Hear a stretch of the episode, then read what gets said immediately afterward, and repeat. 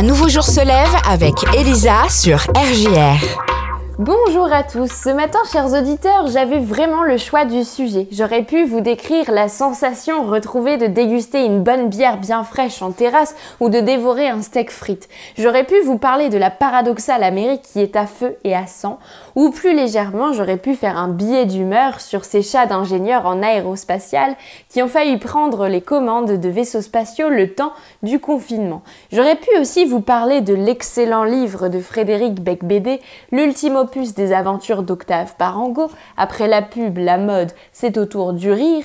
Mais non, non, aujourd'hui j'aimerais continuer encore et toujours à dessiner le monde d'après.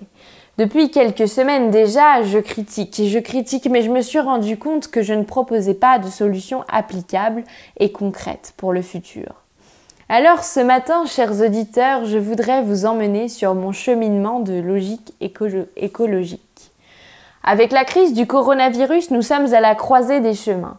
Soit on continue comme avant et on va droit dans le mur, et comme dirait Céline Dion, le temps d'avant, c'était le temps d'avant, soit on développe des projets plus solidaires, durables, en adéquation avec l'environnement. La fameuse réconciliation économique et écologique dont nous a parlé Emmanuel Macron dans son plan pour le, le secteur automobile.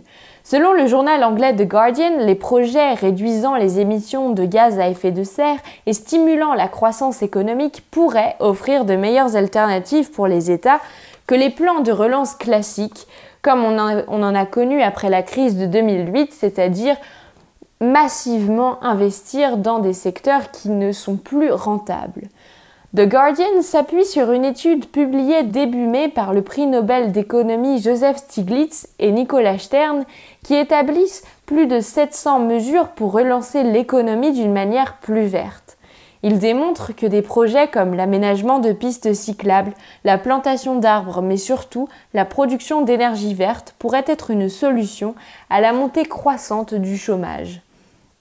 Ils expliquent que la construction d'infrastructures pour énergie verte entraîne la création de deux fois plus d'emplois pour chaque euro investi. Les États doivent donc mettre l'accent sur l'énergie verte et investir massivement dans les projets durables car ils leur seront bénéfiques dans le moyen et long terme. Bien évidemment, cela ne suffira pas à sauver la planète, car ce qu'il faut, c'est changer les consciences. Chaque petit pas, chaque petit geste, chaque action compte.